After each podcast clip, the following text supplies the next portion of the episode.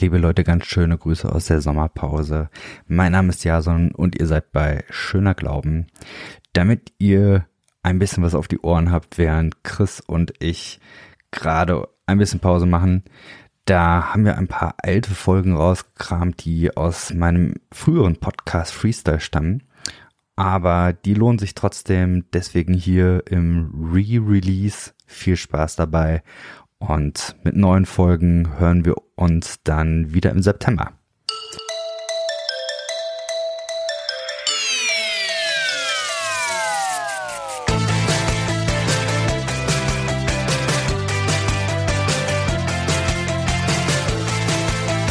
Hey, hallo zusammen und herzlich willkommen zu einer neuen Folge von Freestyle.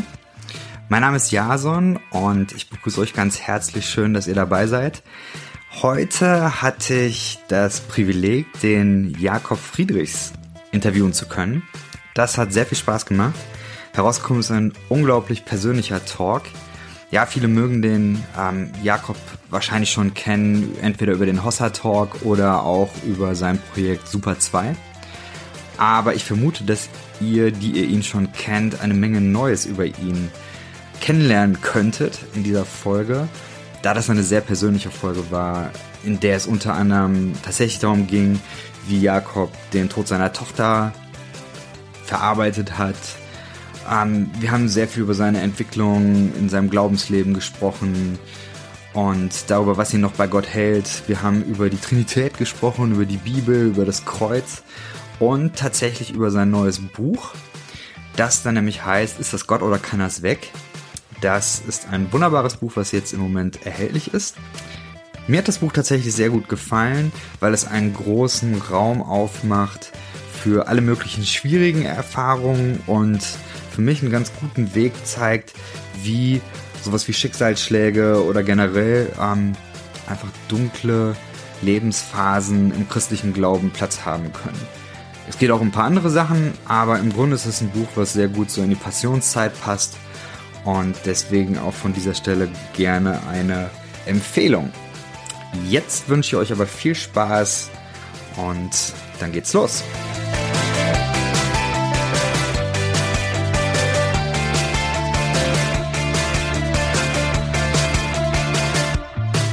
Schönen guten Tag.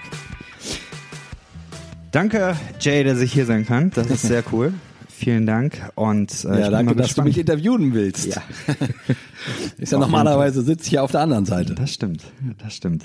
Ähm, für diejenigen, die dich noch nicht kennen, also erstmal, warum hört ihr überhaupt Podcasts, wenn ihr Jay nicht kennt? Aber äh, stell dich doch mal kurz vor, erzähl mal ein bisschen was über dich. Ah, ja, was kann ich über mich erzählen? Ich bin der Jay, äh, bürgerlicher Name ist Jakob Friedrichs und äh, man könnte mich von dem Duo Super 2 kennen, mit dem ich Musik mache, früher mal Nimm 2 geheißen. Und äh, Comedy, so im kirchlichen Raum irgendwie. Schon seit 33 Jahren übrigens. 33? seit 33 Jahren gibt es uns. Das ist schon, äh, schon echt krass irgendwie. ja, und dann äh, vor allen Dingen kennt man mich heutzutage äh, eben von Hossa Talk. Äh, das ist ein anderer Podcast, der sich viel mit ja, Spiritualität, Theologie, äh, dem, der großen Frage, was, wie man Christsein heutzutage so ins Leben leben kann, so auseinandersetzt. Ähm, genau, ich bin, ich bin äh, schon alt, äh, ich bin, bin 51 oder bin ich schon 52? Das ist geil. Das Problem habe ich auch oft. Ich weiß gerade, nee, ich bin 51, genau, ich werde dieses Jahr, also ich bin schon 51 ähm, und ähm, bin verheiratet mit einer tollen Frau, Julia. Dieses Jahr haben wir Silberhochzeit. Das ist schon krass. Das heißt 25 Jahre. Ja, 25 Jahre. Glückwunsch. Ja, wow, dass wir das geschafft haben. Das ist echt krass. Hab zwei Kinder. Ähm, meine Tochter Jolene ist 18 und mein Sohn Jona ist 14.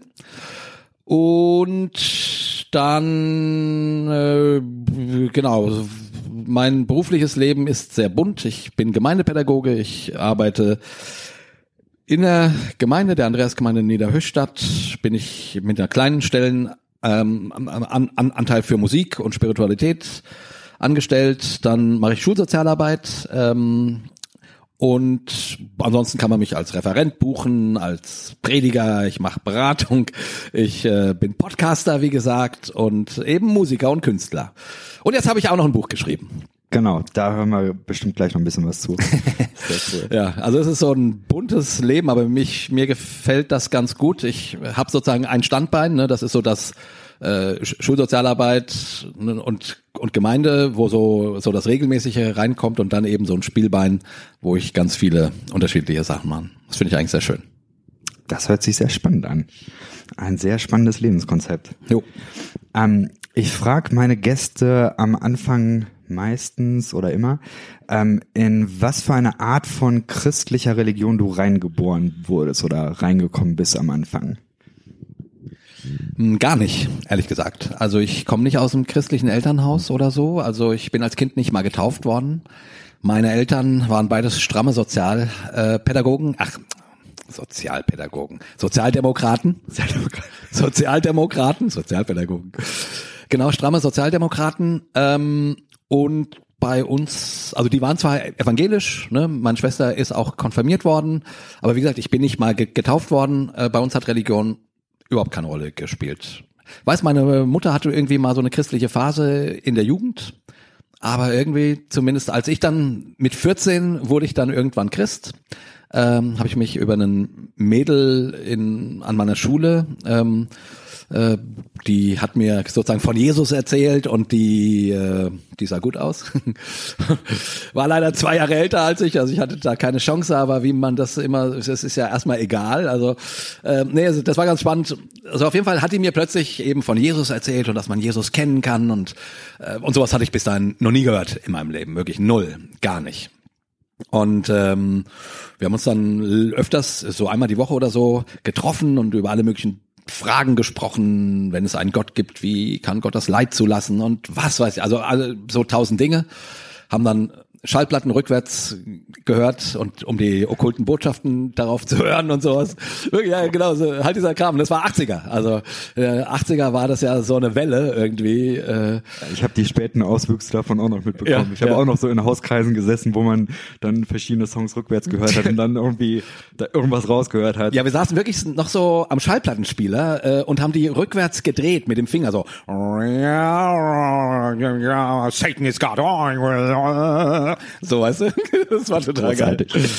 Aber wie gesagt, das hat mich, also muss man zumindest sagen, mit 14 schon sehr fasziniert, weil in einer Welt, wo es kein Gott kein Gott vorkam, kam natürlich auch das Böse nicht vor und dass es da plötzlich irgendwie Bands geben soll, die die Rückwärtsbotschaften aufnehmen und äh, und also so wie diese ähm, diese diese Freundin das so schilderte, äh, hatte Gott auf einmal wesentlich mehr mit dem Leben und der Welt zu tun und der und, und der Böse eben auch, der Satan oder so, äh, als ich mir das jemals hab vorstellen können. Und das hat mich dann schon sehr fasziniert und wie gesagt, dann bin ich irgendwann, habe ich mich bekehrt. Klassisch mit Übergabe, Gebet und allem drum und dran.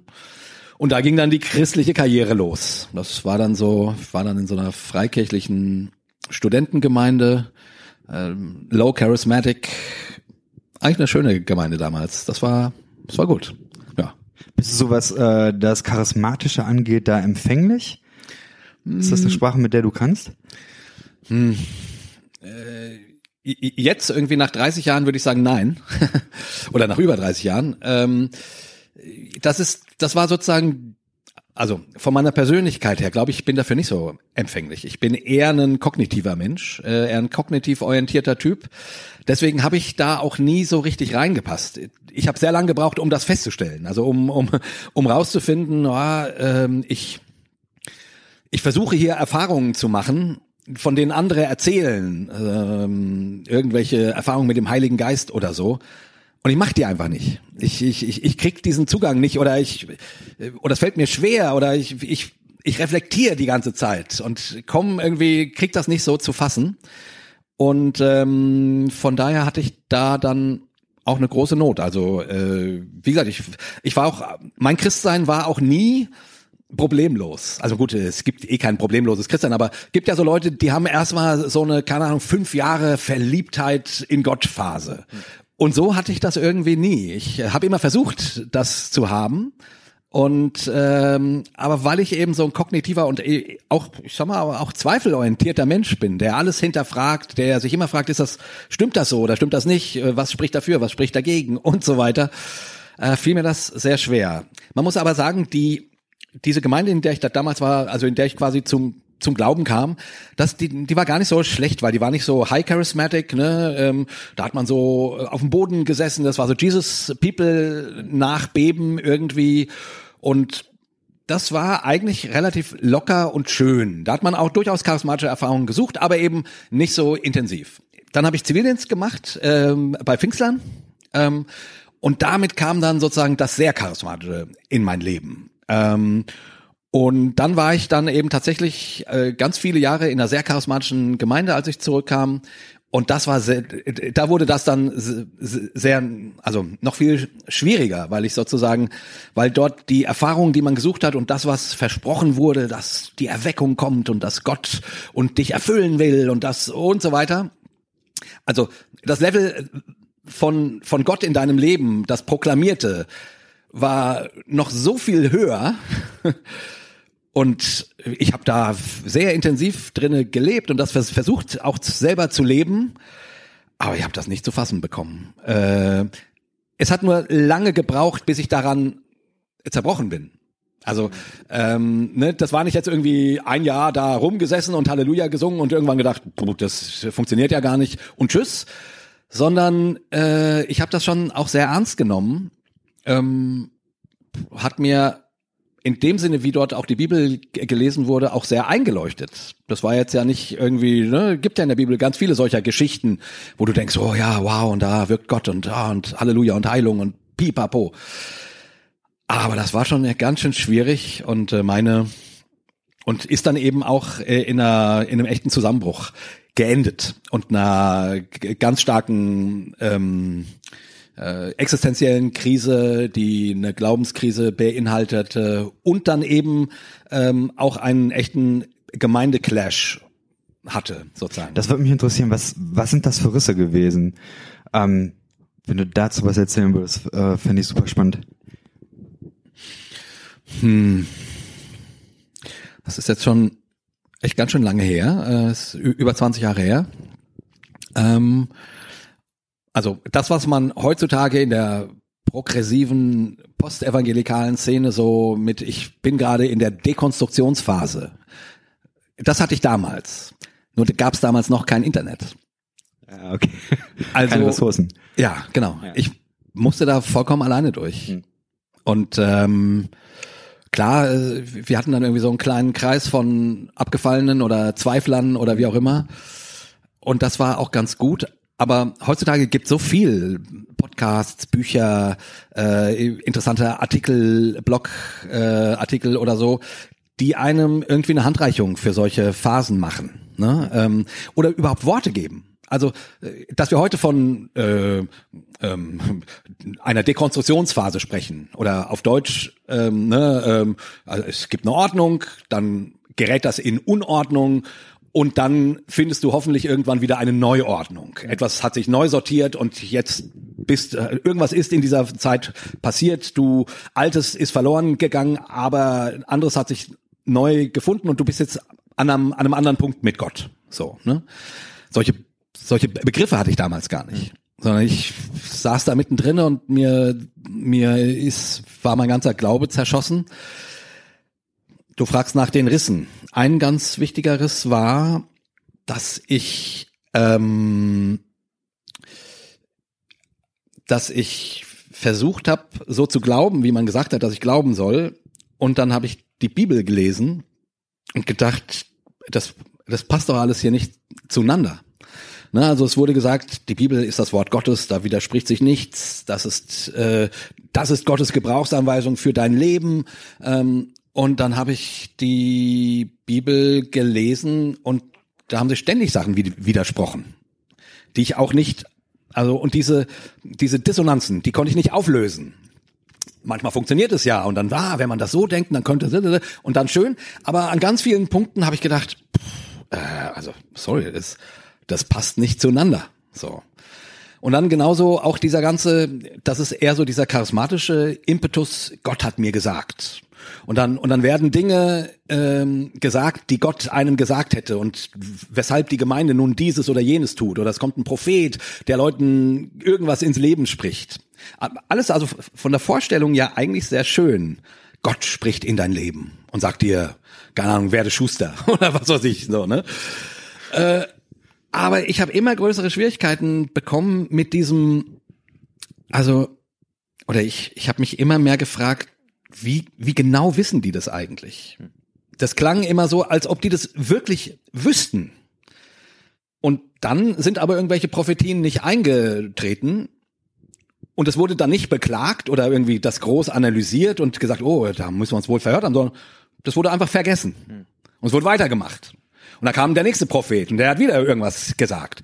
Und ich saß so daneben und dachte, äh, glaubt ihr das eigentlich wirklich, was ihr da sagt, oder geht's da nur um um so einen um so um so geilen Moment?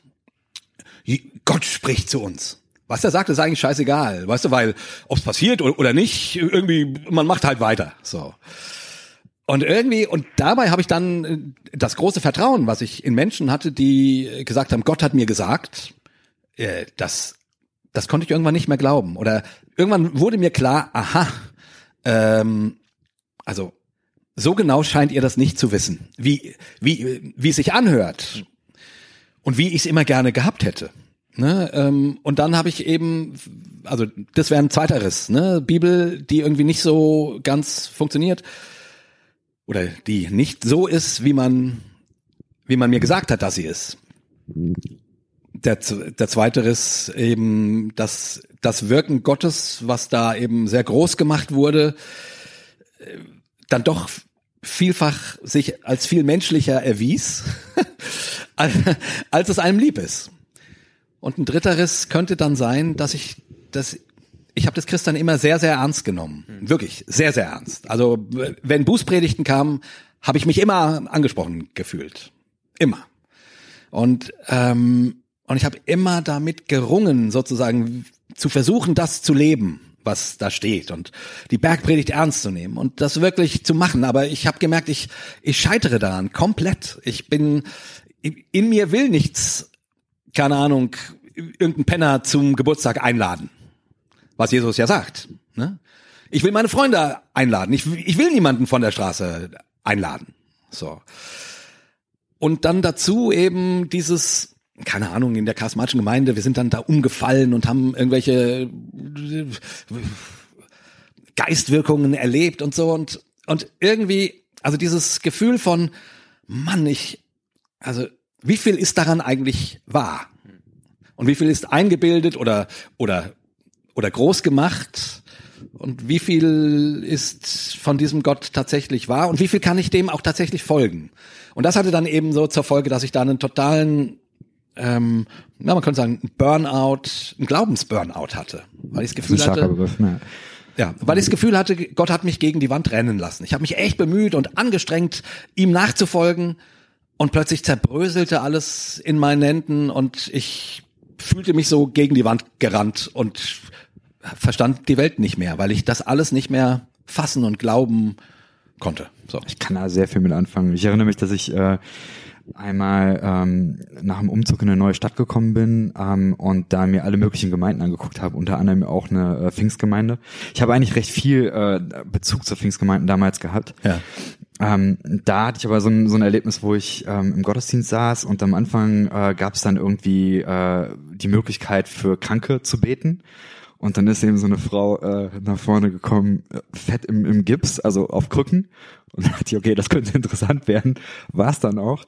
Äh, dann hat da vorne jemand für sie gebetet und dann auch direkt gesagt, äh, ja, du bist geheilt, du kannst die Krücken wegschmeißen und kannst gehen und so. Echt? Sie war offensichtlich nicht geheilt und hat einfach laut geflucht und ist dann aus dem Gottesdienst rausgegangen, während der Pastor eben die Gemeinde aufgefordert hat, äh, für das Wunder zu danken und applaudieren. Und alle haben applaudiert. Und das war für mich eben auch so ein Moment, Wahnsinn. wo ich dachte, scheiße, also das kriegt ihr das nicht mit oder was was ist das? Und deswegen ich kann da äh, sehr viel äh, mit anfangen, so dieses Jahr da äh, äh, die diese Frage, was ist da eigentlich dran? Ähm, ja. Eine vierte Sache fällt mir gerade gerade noch ein, die Beziehung zwischen und es passt, also irgendwie ist es doch alles eins, aber es ist trotzdem vielleicht wert, als einzelnen Punkt zu erwähnen. Die Frage, was ist, was ist göttlich, was ist menschlich und was ist teuflisch?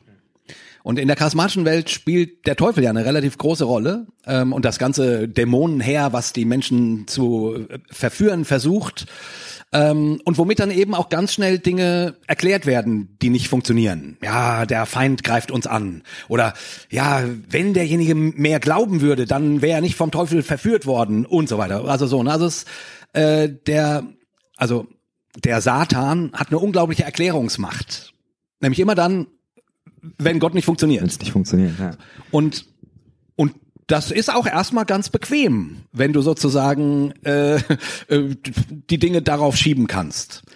Aber wie gesagt, wenn die, wenn du dann dich irgendwann fragst, wo, hm, also keine Ahnung, du, du, du zweifelst Sachen an ne, du irgendwas wird dir erklärt, wie Gott jetzt das wirkt und du denkst, hm, das passt doch hier nicht zusammen und letzte Woche habt ihr noch was völlig anderes gesagt oder oder so und und du zweifelst an und dann äußerst du deine Fragen und dann und dann wird dir gesagt, äh, oh, geh nicht dem Teufel auf den Leim. So, also der Teufel wird schnell hervorgeholt, um um dich wieder zur Raison zu bringen, sozusagen.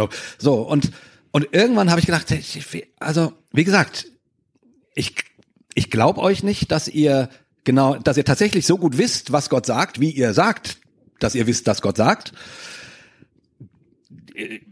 Ihr holt den Teufel relativ flott aus der aus der Tasche ja. ähm, und wenn alle meine Dissonanzen, meine komischen Gefühle, die ich in mir trage zu Dingen, wenn das alles immer nur der Satan ist, das, das kann doch nett sein. Und als drittes eben dann mit der Bibel, die die für mich überhaupt nicht zueinander passte. Und ich dann, ich, ich habe wirklich dann daran echt über zehn Jahre sehr gelitten an, an der Bibel, weil ich gedacht habe, ja, Gott hätte uns doch ein Buch geben können, was tatsächlich zueinander passt, was sich nicht widerspricht, wo man tatsächlich aufschlägt und sagt, ah, das soll ich jetzt tun, tata. Aber du, genau, also auf allen drei Ebenen war irgendwann eine Riesenverwirrung bei mir da. Hm. Und äh, und, der, und die einzige Chance war echt die Reißleine zu ziehen, aus dieser Gemeinde rauszugehen. Das war dann eben auch sehr, sehr schmerzhaft. Äh, da wurden dann Leute vor mir gewarnt und so äh, und so. Wie ich, ich wollte mich aussegnen lassen, die wollten mich nicht aussegnen, meine Frau und mich. Also schon irgendwie auch so dann irgendwie auch, dann auch menschlich noch eine enttäuschende Erfahrung dazu. Mhm. Genau. Und dann gab's und das war so der Anfang und dann gab's eben ganz viele Fragen, die dann hinterher kamen. Also Sachen, die vorher klar waren, weil irgendwie klar war, ah, hier steht, Homosexualität ist Sünde, also ist Homosexualität Sünde. Aber wenn die Bibel gar nicht so ein einfaches Buch ist, mit dem du so einfach eben nach dem ich schlage auf und mache einen Finger drauf, aha, den Satz spricht jetzt Gott, wo ich den Finger drauf halte. Also wenn das nicht so einfach ist, und das ist es wohl offensichtlich, weil dieses Buch eher eben äh, keine eindeutige Stimme hat, sondern eine mehrstimmige Stimme hat, mhm. so, weil das eben von ganz vielen verschiedenen Menschen geschrieben worden ist zu unterschiedlichen Zeiten und so weiter. So, dann kommt plötzlich dann die Frage, ja, aber äh, das war früher so so klar und dann sich gefragt, okay, was, was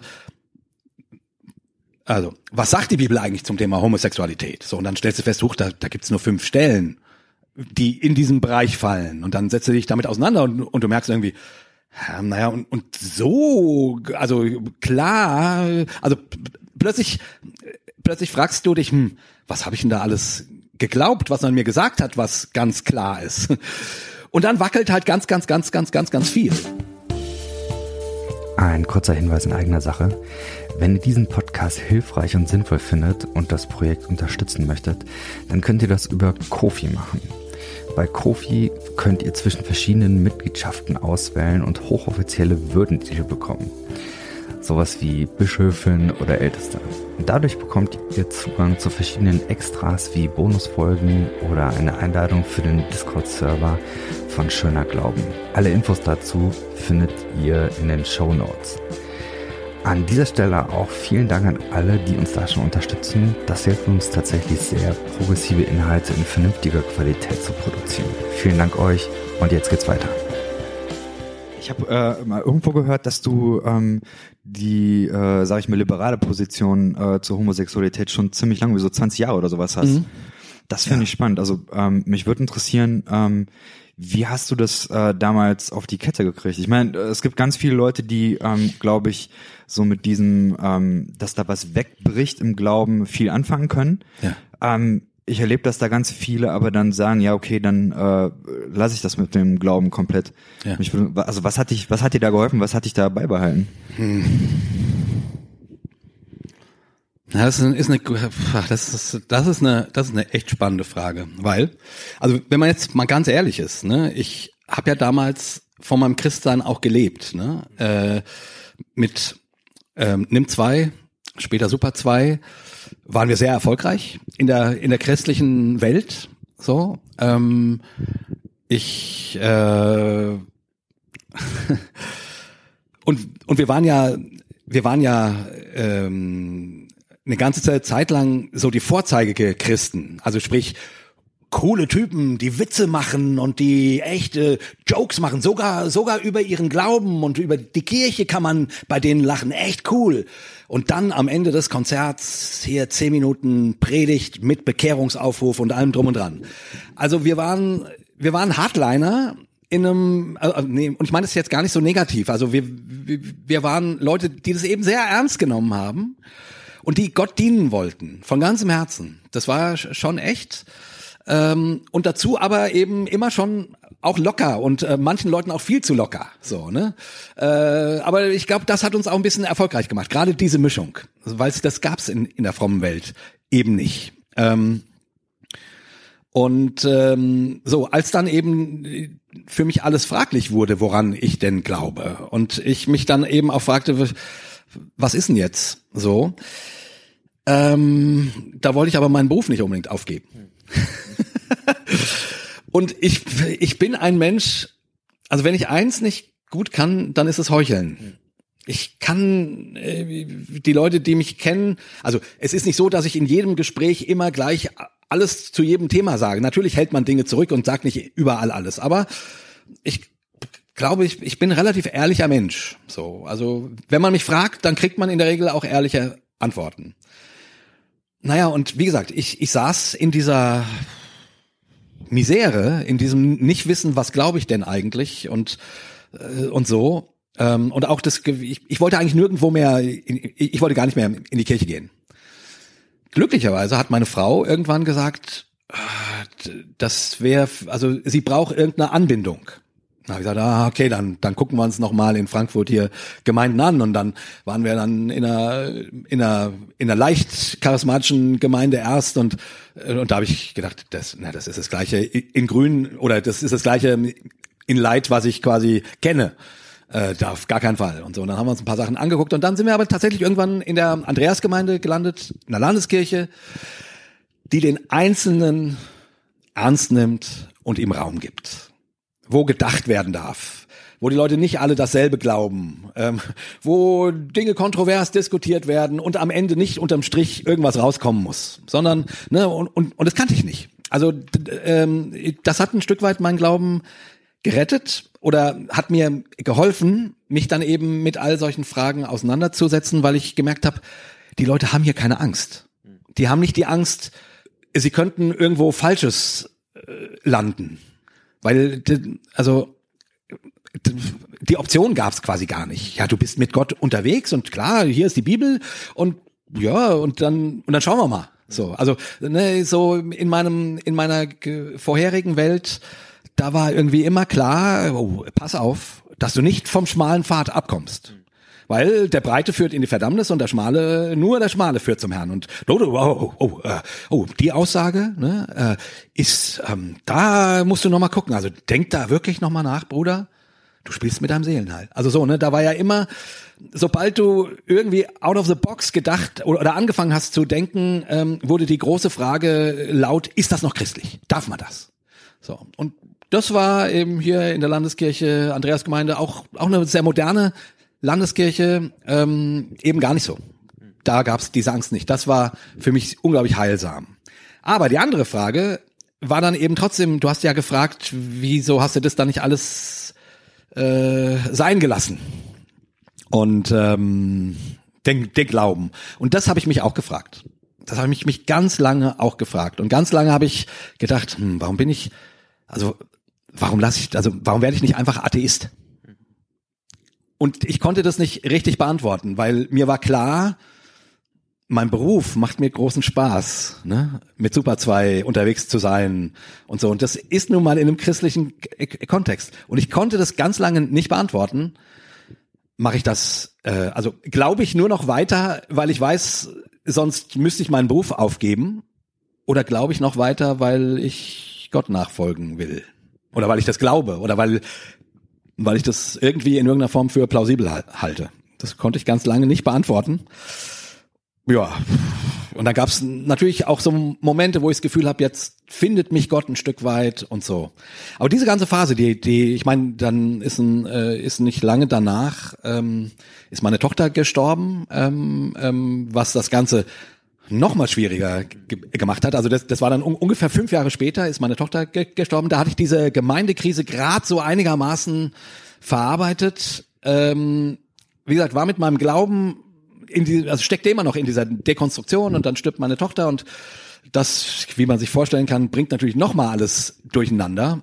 Und ähm, naja, und dann habe ich, ich würde mal sagen, bestimmt noch mal so, noch mal zehn Jahre sehr äh, intensiv äh, in dieser Dekonstruktion gehangen und mich gefragt, was glaube ich eigentlich? Und ähm, wie gesagt, ich meine, nachdem meine Tochter gestorben ist, war es dann erstmal ganz wichtig zu glauben. Ne? Das war so mein, ich, das war, also Gott war auch meine Verbindung zu meiner verstorbenen Tochter. Kann man sich ja vorstellen. Äh, ne? Die, die Verheißung sie doch noch mal sehen noch zu können. Ja, ne? ja. Äh, ist, ist ja nicht, ist ja eine schöne Vorstellung, so.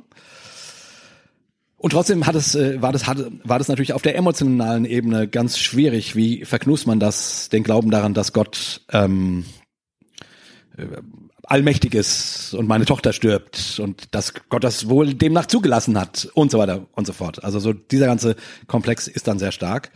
Mich würde sehr interessieren, was also was hast du da geglaubt? Du hast ja in deinem Buch geschrieben, ähm, dass äh, also da da geht's ja sehr viel auch um die Frage, ähm, ob Gott tot ist. Ja. Ähm, und also als ich das gelesen habe, habe ich gedacht, du machst da einen unglaublichen Raum auf äh, für Menschen, die eben sehr ähm, schmerzhafte Erfahrungen gemacht haben. Du hast ja auch da äh, ja. kurz äh, über den Tod deiner äh, Tochter geschrieben. Mich, also kannst du da noch ein bisschen mehr zu sagen, wie wie sich das in deinem Glauben ja. äh, entwickelt hat? Ja. Ähm, mh, mm, naja, wenn du sozusagen, also wenn du zweimal relativ schnell nacheinander die Erfahrung machst, dass dass Gott nicht funktioniert dass Gott nicht auf die Art und Weise funktioniert, wie, wie andere Leute es dir gesagt haben oder wie du, keine Ahnung, wenn du die Bibel liest, das den, den Eindruck hast oder wie man sich auch einfach nur selber wünscht. Oder um es noch anders zu formulieren, also wo dir dann irgendwie auch die, auch die Gründe fehlen, keine Ahnung, warum Gott den Tod meiner Tochter nicht verhindern sollte. Also es ist, äh, ne, es macht einfach, es, es gibt keinen Grund, der einem einfallen könnte, warum manche schlimme Dinge passieren. Warum Gott das, warum das gut ist oder so. Ne? Da kommst du halt mit deinem Latein echt ans Ende. Und mit deinem Latein in dem, oder ich sag mal so, du, du merkst, dass, dass deine Vorstellung von Gott ähm, nicht zutrifft. Zum einen, und wenn du dann natürlich noch weiter denkst, merkst du natürlich auch, also eigentlich ist es ja völlig klar. Ich meine, wir denken über ein, ein Wesen nach, was das Universum geschaffen haben soll. So, weiß nicht, wer sich mal damit auseinandergesetzt hat, wie riesig, unfassbar riesig das Universum ist. Also, also wir sprechen von etwas, einer Macht, einer Person, einem, einem Gott, der zumindest größer als alles das, was man, was existiert sein muss, sonst, sonst wäre das Universum größer als Gott. Das, das geht also, ne? Also, ähm, also Gott muss größer sein, per Definition, sozusagen. Und du kommst einfach, also ich meine, wenn man dann irgendwie mal irgendwann ehrlich wird, merkt man, man weiß eigentlich überhaupt nichts von, von Gott. Und man kann auch nichts von Gott wissen, weil ja, wie, wie so, also, wie sollte man als Staubkorn irgend, irgendwas über Gott wissen? Es geht gar nicht. Das ist natürlich frustrierend. Das ist sehr frustrierend und es hat mich auch sehr durcheinander gebracht, weil Christen ja immer behaupten, sie wüssten, wie Gott ist. So. Naja, und äh, wie gesagt, ich, ich, man merkt ja daran, ich bin eben auch ein sehr kognitiver Mensch, der versucht, solche Dinge dann irgendwie auch durchzudenken und damit irgendwie zur Rande zu kommen. Und ähm, ähm, und um das nur noch so weiter zu sagen, äh, nach, also ich antworte gleich auf die Frage, aber um die Geschichte so weit abzuschließen, ich hatte dann quasi, nachdem wieder ein paar Jahre ins Land gegangen waren und dieser emotionale, so dieses emotionale Ding, äh, also nicht verarbeitet, den, den Tod von einer Tochter, den verarbeitet man wahrscheinlich nie hundertprozentig, aber so durch die ersten Trauerdinger irgendwie man durchgegangen ist. Ich, ach Gott, da kann ich so viel zu erzählen. Ich bin in eine Depression gefallen, als mein, als mein Sohn dann geboren wurde. Wirklich mit dem Tag der Geburt meines Sohnes bin ich in, in eine Depression gefallen. Und zwar, äh, also man, man hat sich ja viel weniger in der Hand, als man denkt, dass man sich in der Hand hätte. Und man wüsste, und man weiß viel weniger, als man denkt, dass man wüsste. Und wie gesagt, als das so alles einigermaßen durchstanden war in Gänsefüßchen, dann dann habe ich ganz intensiv intellektuell gezweifelt. dann habe ich das alles nochmal auf der intellektuellen Seite äh, durch drüber nachgedacht. So.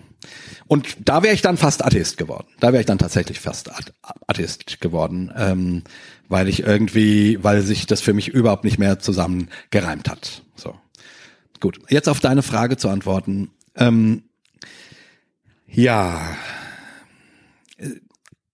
ein, ein Ort, an dem ich interessanterweise immer durch alle diese komischen Phasen, durch alle meine Zweifel äh, hindurch, ein Ort, der mich immer ein bisschen, immer naja, mit Gott versöhnt hat, möchte ich fast sagen, war das Kreuz. war äh, darüber nachzudenken, dass Christen daran glauben, dass Gott nicht nur Mensch wurde, was schon ein starkes Stück ist, sondern an einem Kreuz jämmerlich verreckt. Und und da und und dann eben darüber schreibe ich ja auch in meinem Buch relativ intensiv, dass der dann wirklich stirbt und mit dem Karfreitag, äh, mit dem mit dem Kar-Samstag auch auch tatsächlich tot ist, also richtig weg. Und, und ich konnte das am Anfang noch nicht so gut in Worte fassen. Irgendwann irgendwann habe ich dafür Worte gefunden, aber aber dieses Symbol des des leidenden Gottes, das war für mich immer stark und zwar nicht in der Hinsicht, da hat er mich erlöst, also so, so dieses Funktionale, ähm, was man dem Kreuz ja schnell, äh, er musste sterben, damit wir, so, sondern nein, die Tatsache, dass der, der das Christenglauben, dieser Schöpfer, ne, der größer ist als das ganze Universum, dass der an einem Kreuz verreckt. Und das hat ihn mir ganz nahe gebracht, weil ich irgendwie in allen meinen ganzen Fragen und Zweifeln und diesem Ungelösten, eben diesem, was ich nicht klärte, weder der Tod meiner Tochter noch die Bibel. Die, die, ich ich habe nicht irgendwann die Bibel gelesen und gedacht, ah, jetzt, ah, das Puzzle, ah, da, da, und, und, und die Dominosteine fallen alle, da, da, da, da, da, da, da, da, da, da, und jetzt verstehe ich das Buch, genauso wie es gedacht war. Nee, das blieb immer so, immer dieser, immer dieses komische, sich, also dieses dieses Buch, was irgendwie kein anständiges Buch ist, weil es ja eben auch eine Bibliothek ist und kein Buch. Weil es ja eben nicht von einem Menschen geschrieben worden ist, der jetzt mal einen stringenten Gedanken entfaltet, sondern von ganz vielen unterschiedlichen, die natürlich auch völlig unterschiedliche Gedanken zum Leben und über Gott und so weiter hatten. Naja, also all, also für mich war ich bestimmt so 10, 15 Jahre lang in meinem Glauben über, also da löste sich nichts sondern das, das war alles ein ein für mich nicht zu durchdringender Klumpen, den, den ich nicht zu fassen bekam und wo ich das Gefühl hatte, ich, ich verstehe Gott nicht, ich verstehe die Welt nicht, ich verstehe mich selber nicht. Ich, ich, also so. Und dann war da das Kreuz. und ein Gott, der selber plötzlich nichts mehr versteht, der von Gott verlassen ist, der jämmerlich verreckt, unschuldig, der, der, der seine Allmacht nicht benutzt, also der keine Klärung bietet, der, der durch diesen Tod geht und dann eben äh, in den Tod geht und eben keine Klärung passiert.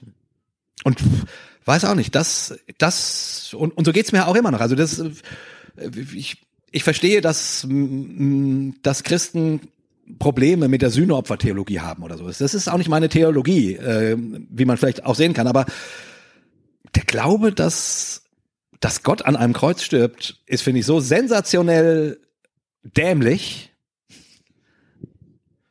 dass er so groß, also, also die, diese Dämlichkeit, und, und mit dämlich meine ich, wer kommt denn auf so, also wer denkt sich denn sowas aus? Ich, also, und das ist ja eben auch tatsächlich beispiellos. Also du findest diesen Gedanken in keiner anderen Religion. Und das, also, das ist einfach sehr anders. Und das hat mich immer bei Gott gehalten irgendwie. Eben, dass Gott die Welt auch nicht versteht. Dass Gott die Welt auch nicht löst. Dass Gott sogar tatsächlich aufgibt und ins Grab gelegt wird. Also sprich, der wird überwunden.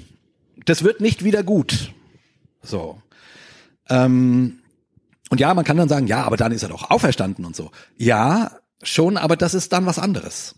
Da passiert was Neues, empfinde ich. Das, das, was da äh, dieser Jesus von Nazareth, der da lebt und predigt und Dinge tut und so weiter, und der dann eben verraten wird und jämmerlich verreckt, und begraben wird, dessen Leben ist rum.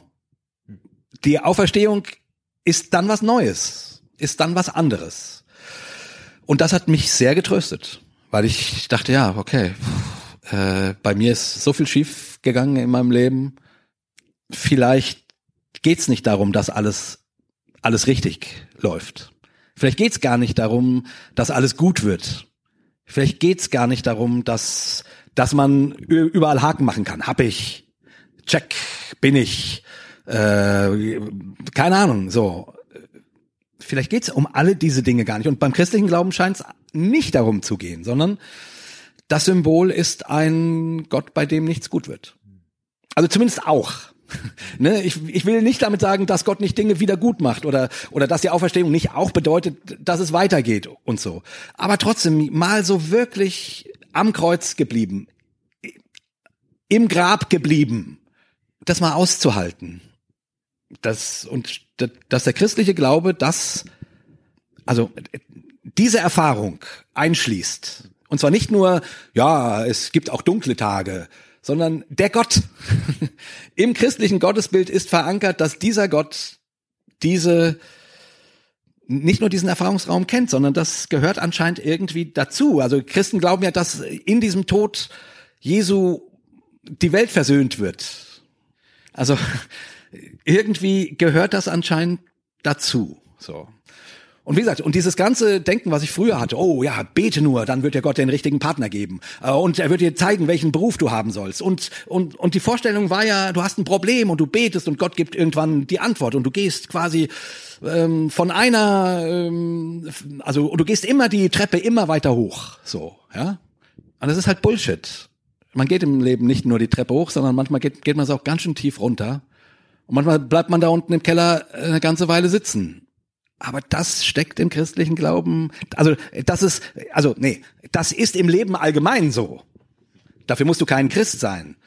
Aber der christliche Gott sagt ja, das gehört zum Leben. Also das, das ist wahr, das ist Teil des Lebens, das ist nicht, äh, das wird nicht weggepredigt oder oder weg so mit Wundern weggemacht sondern das ist Teil der, des, der Lebenserfahrung und eben äh, der christliche Glaube schließt das in, in Jesus mit ein. So und das ja, das war für mich sozusagen, also das ist seltsamerweise und ich glaube auch aus diesem Grund die, die Leute, ich, ich bin ja immer, äh, ich rede immer lieber vom Kreuz als von der Auferstehung. Was ich auch sehr spannend fand. Ja. Hm. weil das Kreuz mir näher ist.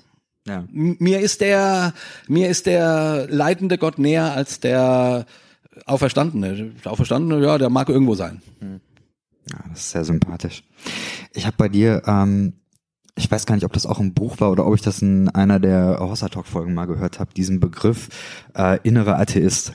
Das ist für mich eine Sache gewesen, die ich äh, für mich übernommen habe, weil ich damit sehr, sehr viel kann. Ähm, mich würde interessieren, ähm, wie gehst du mit deinem inneren Atheisten um? Ähm, was hat der christliche Glaube deinem inneren Atheisten zu sagen? Hm, na, das ist eine gute Frage. Ich, also ich, ich nehme einfach erstmal wahr, dass es in mir, dass er nicht alles glaubt, ne? sondern es, für mich ist die, ähm, ist, kann es durchaus sein, dass das alles Quatsch ist. Also dass da, also es gibt eine Stimme in mir und ich weiß, sehr fromme Menschen würden das äh, entweder die Stimme Satans nennen oder die Stimme des Zweifels ähm, oder des Fleisches sozusagen. Ich würde sagen, nee, nee, das bin ich. Das ist, in mir gibt's einen, der ist überhaupt nicht davon überzeugt, dass es Gott überhaupt gibt. Ne, der ist, der ist ziemlich materialistisch orientiert, weil, und das ist ja auch klar, das Materialistische, das kannst du sehen, das kannst du irgendwie, mit dem kannst du, ähm, da kommt mein Sohn übrigens gerade, hi Jona.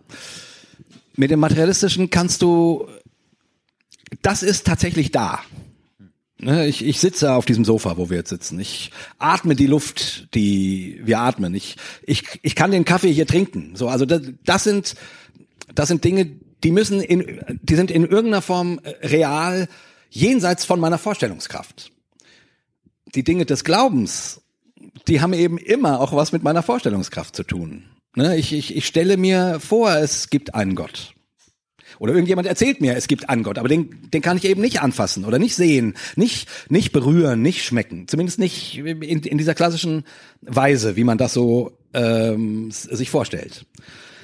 Und genau, also dieser innere Atheist, der innere Materialist, der ist an manchen Tagen nicht davon überzeugt, dass die, dass das, was wir uns im Geistlichen vorstellen, dass das über unsere Gehirnwindungen hinausgeht. Genau, und ähm, ich, wie gesagt, eine ganze Zeit lang habe ich mit dem sehr gehadert. Ich hätte den gerne weggehabt. Ich hätte gedacht, der, der muss verschwinden, weil der nervt so und ich, ich will doch glauben eigentlich. Oder ich habe auch eine ganze Zeit lang sehr betrauert und mich darüber geärgert, dass die Biblizisten so dann ähm, so daneben liegen. Ich hätte so gerne gehabt, dass das stimmt, was sie sagen, dass die Bibel so funktioniert, wie sie sagen, dass sie funktionieren, dass da keine Widersprüche sind. Ach, du, ich, ich wollte überhaupt kein äh, Nicht-Fundamentalist sein. Am liebsten wäre ich Fundamentalist äh, geblieben, weil, weil das alles viel einfacher ist, wenn du, wie gesagt, die Bibel aufschlägst und den Finger draufhältst und sagst, jetzt spricht Gott. So. Ähm, also das war und ich habe damit sehr gehadert, weil ich, ich weil ich gedacht habe, warum warum hat uns Gott nicht so ein Buch gegeben, von dem die immer sprechen, dass Gott uns gegeben hätte, aber was ich einfach nicht vorfand, als ich die Bibel las. Ähm, genau. In, inzwischen sehe ich das komplett umgedreht. Jetzt inzwischen bin ich total froh, weil ich irgendwie merke, wie viel wie viel äh, Bewegungspotenzial in diesem Buch steckt und und wie wie wie biegsam und beweglich das ist und plötzlich, keine Ahnung, nach nach, ich bin jetzt 50 Jahre, also nach 35 Jahren ähm, man auf Dinge stößt, wo man das Gefühl hat, hey, das habe ich ja noch nie gehört oder noch nie gelesen oder so. Also also also gerade in seiner ähm, ähm, in seiner Uneindeutigkeit, in, in seiner Vielstimmigkeit, äh, in ihrer Vielstimmigkeit kann die Bibel unglaublich viel, finde ich. Mhm. Unglaublich viel. Also wirklich, ich, ähm, inzwischen hat sich das wirklich sehr gewandelt und ich ärgere mich immer noch über die Bibel, weil ich gerne hätte, dass im Alten Testament keine Völker ausgerottet werden oder so. Das wäre mir lieber. Ich hätte lieber ein, ähm, ein Gottesbuch, äh, wo kein Genozid drinne vorkommt. Aber ich habe nur dieses Buch. so, also ich will damit nur sagen, ne, das ist jetzt nicht alles schön geredet, das, das bleibt eckig und kantig und man muss sich damit auseinandersetzen. aber ich, ich sehe jetzt das Potenzial, was das auch mit sich bringt, gerade dieses Buch als, als heilige Schrift zu haben. Ähm, so, aber ich bin abgekommen. Ähm, Die Frage ist, was kann der, äh, also kann dein innerer Atheist damit dann was anfangen, oder? genau, der innere Atheist. Ähm, ja, für mich war dann erstmal wichtig, dahin zu kommen, ähm, mich mit dem anzufreunden. Also Stark. Also den nicht als den nicht als Feind zu sehen und damit eben auch nicht oh die Stimme Satans oder oder mein Fleisch, sondern sagen nee, das bin ich. Der gehört zu mir. Und den irgendwie auch auch gern zu haben. Ja, manchmal hat er mir schon auch das Leben vermiest, weil er sozusagen immer äh, seine seine blöden Zwischenkommentare ruft und keine Ahnung, man hat gerade eine schöne äh, Gebetszeit und es ist eigentlich schön und dann wird irgendein Lied äh, gespielt von mir aus mit einem ganz kruden Text. Und der innere Atheist, der muss immer sagen, Gott, was ist das für ein Scheißlied? Warum, warum texten Christen so, so ein Blödsinn? Und ich bin völlig raus aus all der schönen Atmosphäre. Und dann denke ich, du, es war doch gerade so schön. Kannst du nicht einfach das Maul halten? Kannst du nicht, kannst du nicht einfach, äh, nee, aber das geht bei mir nicht. Ich bin der, der ist immer da. Der kommentiert auch immer. Ja, und dann eben äh, sich mit dem anzufreunden, den, den lieb zu haben, den, den, den, den nicht mehr zu bekämpfen, sondern dem Raum zu geben und zu sagen, ja, der, der, der darf seine Sachen sagen, seine Zweifel äußern. Und, äh, und es hängt natürlich auch damit zusammen, dass ich das tun konnte, war, dass ich irgendwann ähm, mich dazu entschieden habe, keine Angst mehr vor Gott zu haben. Also vorher war halt ganz viel immer von der Angst geprägt, es falsch zu machen. Es nicht zu nageln, also an Gott vorbeizugehen, eben jetzt den, den, auf den breiten Weg zu gelangen, den, den schmalen Pfad zu verlassen. So. Und irgendwann habe ich gesagt, ja, ich, so komme ich nicht weiter. Ich, mein Leben dreht sich dann nur noch im Kreis. Ich drehe mich nur im Kreis, immer um der Frage, oh, habe ich es Gott recht gemacht? Und wenn du dann eben erstmal diesen Gedanken hattest, dass du es Gott eh nie recht machen kannst und dass du vor allen Dingen Gott nie begreifen kannst. Also du kannst es nie nageln. Wie soll das gehen bei einem, bei einem Wesen, das größer sein muss als das Universum? Wie, wie, wie sollen meine Gehirnwendungen sich nicht irren, wenn es, wenn sie an Gott denken? Wie soll das möglich sein? Also ich, äh, das hat dann irgendwann dazu geführt, ja, dann brauche ich doch aber eigentlich auch keine Angst davor zu haben, den, den Pfad zu verlassen oder so, weil, also, wer kann denn überhaupt auf diesem Pfad gehen? Also wer könnte das denn also schaffen? Irgendwo irrt muss jeder irren. Es geht doch gar nicht anders. So, dann fiel irgendwann so die Angst vor Gott weg und dann brauchte ich auch von meinem inneren Atheisten keine Angst mehr zu haben.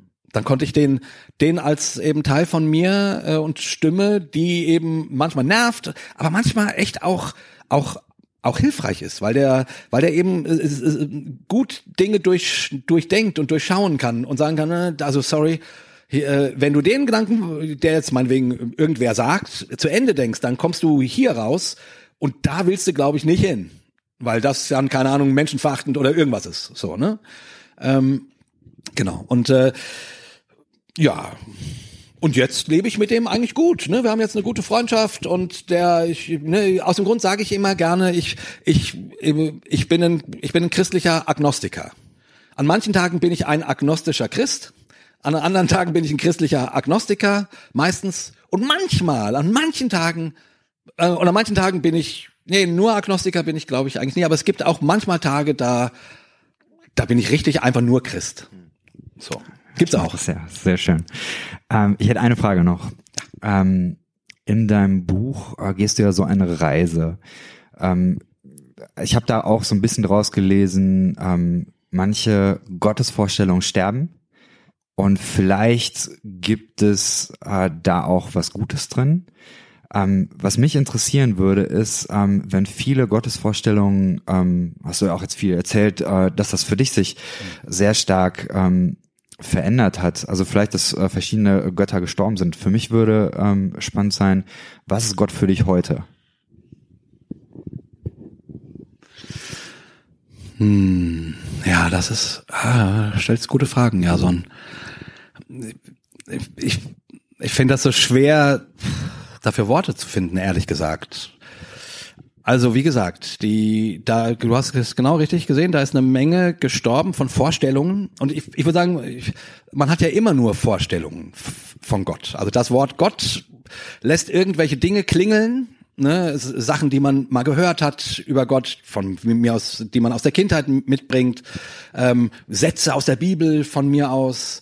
Also irgendwo durch irgendwas bebildert sich das Wort Gott. So.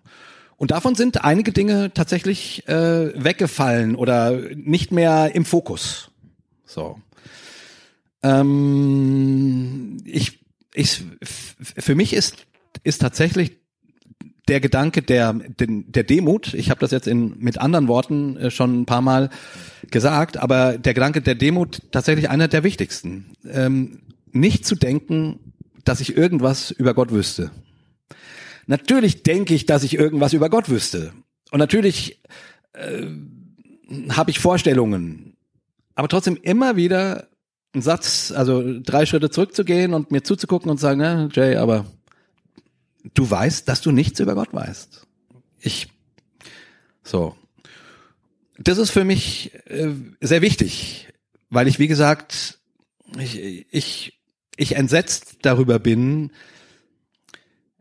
wenn man nie an Gott zweifelt, dann ist man einfach sehr versucht, das, was man für Gottes Wort hält, für Gottes Wort zu halten. Und was dabei herauskommt oder herauskommen kann, kann man sehen, wenn man die Nachrichten anmacht. Äh, und wenn Menschen, äh, keine Ahnung, denken, ihr Glaube gibt ihnen das Recht, anderen andere Menschen gar umzubringen oder oder oder andere Menschen klein zu halten, weil sie irgendwie dieser Vorstellung entsprechen müssen und so. Also wie gesagt, ich nenne das Dem Demut oder ich versuche das, also ich will mir da, ich will mich, will mir nichts darauf ein, einbilden, aber aber aber dass, dass ich irgendwie weiß, dass ich mich ganz sicher irre und dass ich nicht weiß, dass ich einfach nichts wirklich über Gott weiß. Das hält mich sozusagen ähm, in, in, der, in der Offenheit und das hält mich in der, in dem, in dem, in dem mich immer wieder neu ausrichten und immer wieder auch fragen, was ist dein Wille, wo geht's hin, wer bist du eigentlich und so. Genau und ähm, und das finde ich gut. Ähm, manchmal wünscht man sich natürlich auch Dinge, an die man einfach mal glauben kann. Und die gibt's natürlich auch. Also äh, zum Beispiel so ein, so ein simpler Satz wie Gott liebt mich. Das ist ein echt wichtiger Satz, glaube ich. wahrscheinlich aber auch nicht einfach, es zu glauben. Ja, genau. Es gibt Tage, da kann man den fast gar nicht glauben. Mhm. Und trotzdem ist es ein ganz wichtiger Satz. Ich, ich würde tatsächlich sagen, ich, ich, ich bin ja, also ich, ich bin an dem Punkt dann wiederum sehr orthodox, dass ich irgendwie sage, ja, Christen glauben, dass sich Gott in Jesus gezeigt hat. So wie Jesus ist, so ist Gott. So wie Jesus agiert, so agiert Gott. Das zeigt, wie der tickt. Ne? Und das heißt für mich zumindest, dass man vor Gott keine Angst haben muss. Das heißt, dass Gott also nicht, nicht zurückschlägt. Also selbst wenn du Gott besiegst, lässt er sich besiegen. Also, ne, das, äh, also die Schwäche Gottes hier wiederum ist für mich ähm, der Grund, warum ich glauben kann, dass ich vor Gott keine Angst haben brauche. Ähm, so, also äh, ich orientiere mich dann an Jesus. Deswegen finde ich auch im, im christlichen Glauben, äh, wenn man jetzt Jesus völlig rausnimmt und alles nur noch mystisch, kann man ja machen. Ich finde, äh, auch, im, auch im christlichen Glauben gibt's ja diese, diese tollen, starken, mystischen Züge und so. Und das liegt mir auch sehr. Aber ähm, ich, ich glaube, dann verliert man, man was. Die, äh, was anderes, an dem ich mich sehr, an, an dem ich mich gerne orientiere, ist tatsächlich die Dreieinigkeit, die Trinität. Die Vorstellung, dass Gott, also Gott der Vater, der Schöpfer, Gott ist, hat sich in seiner Schöpfung ausgedrückt, also Gott ist im Außen, in, in dem, was außerhalb von mir liegt, darin kann ich Gott finden. Im Baum, der Natur, im, aber in allem. So. Gott, der Heilige Geist, Gott in mir, ausgegossen in unser Herz. Also sprich, ich finde Gott auch wirklich in, ich, ich muss Gott in mir finden und dann Gott in Jesus Christus. Ähm, das ist eben, das heißt dann, so ist Gott. Der Wald kann mir nicht sagen, dass ich meine Feinde lieben soll. Das kriegt der Wald nicht hin. Der Wald kann mir auch nicht sagen, dass es besser ist, zu vergeben, als zu hassen. Aber Christus kriegt das hin. Also ich brauche die Offenbarung nach wie vor. Ne? Also das ist, äh, da hat sich unglaublich viel geweitet und äh, und und ich ich finde auf all diesen Ebenen in der Natur, in mir und in Christus.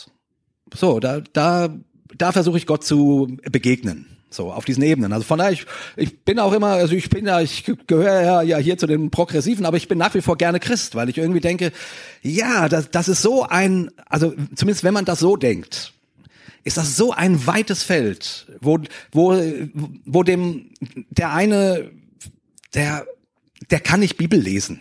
Das, der findet, äh, der findet keinen Zugang. Aber wenn der spazieren geht, dann spürt der Gott. So. Und und, und so und der nächste kann mit dem Spaziergang nichts anfangen und äh, und da aber Bibel lesen und das dem drüber nachdenken und so weiter da äh, und wieder der nächste macht dann meditiert und in der Stille und hört der die Stimme Gottes und ich ich glaube halt dass es ähm, das braucht einander und deswegen wünsche ich, oder das ist immer mein Plädoyer, wir, wir, wir brauchen die unterschiedlichen Stimmen um irgendwie mit Gott unterwegs zu sein. So. Ich hätte viel erwartet heute, aber ich hätte tatsächlich nicht erwartet, dass ich äh, hier am Ende nochmal einen Zugang zur Trinität bekomme. Echt? Jetzt so nicht erwartet. Nee? Tatsächlich. Nee. Ich bin ein Trinitätsfan. Ich bin ein echter. Trinitätsfan. Ja. Stark. Ja. Du hör mal, ich sag äh, vielen Dank, das äh, also ich fand es einen großartigen Talk. ähm, ja, krass, dass du dich danke. so äh, darauf eingelassen hast und da so viel von dir erzählt hast. Das ist äh, echt spitze. Vielen Dank. Jason, dann sag du doch aber deinen Hörern nochmal, warum man mein Buch kaufen soll. Das, äh, ich hatte mir überlegt, dass ich das äh, direkt in der Einleitung mache, aber ich kann es, weil äh, die letzten zehn Minuten hört ja sowieso keiner. Ach so, oder nicht, so, ja. Das ich weiß nicht, hört ihr, hört ihr, also äh, ich sehe auf iTunes immer diese Abbruchraten ja, da, ja. deswegen, äh, ich mache sowas dann immer äh, im Bumper am Anfang. Also äh, ja, ich hoffe, dass wir halbwegs ein bisschen äh, über dein Buch ge ja. gesprochen haben. Also ich glaube, wer das Buch gelesen hat, wird sehr viele Parallelen erkennen, ja. auch wenn das jetzt nicht äh, mit Zitaten war. Ähm, warum dieses Buch? Ich ähm, würde tatsächlich sagen, äh, das, was mich da am meisten angesprochen hat, ist, dass du ähm, in dem Buch eine Ehrlichkeit an den Tag legst, mit der ich sehr gut kann. Also eben nicht ähm, hingehst und sagst so, wenn äh, du im Leben Scheit hast, dann hat das irgendwelche Gründe und dann äh, gibt es irgendwelche Erklärungen. Und äh, hier sind die fünf Dinge, mit denen du dann äh, da äh, zurechtkommst oder sowas, sondern dass du den äh, Mut hattest, da äh, tatsächlich ein, ich würde sagen, Raum aufzumachen dafür, dass äh, solche Erfahrungen äh, Platz haben können das ist etwas, was, ähm, was mir da äh, sehr gefallen hat. Das sind auch viele andere äh, Dinge spannend. Also gerade auch, äh, wie du ähm, mit der Bibel umgehst, ja, dass du, das zeigst du, glaube ich, im ersten Kapitel ganz gut. Ähm, dass, dass äh, diese unterschiedlichen Darstellungen, äh, da zum Beispiel von der Geburt Jesu, dass das einfach darstellen kann. Das finde ich äh, stark.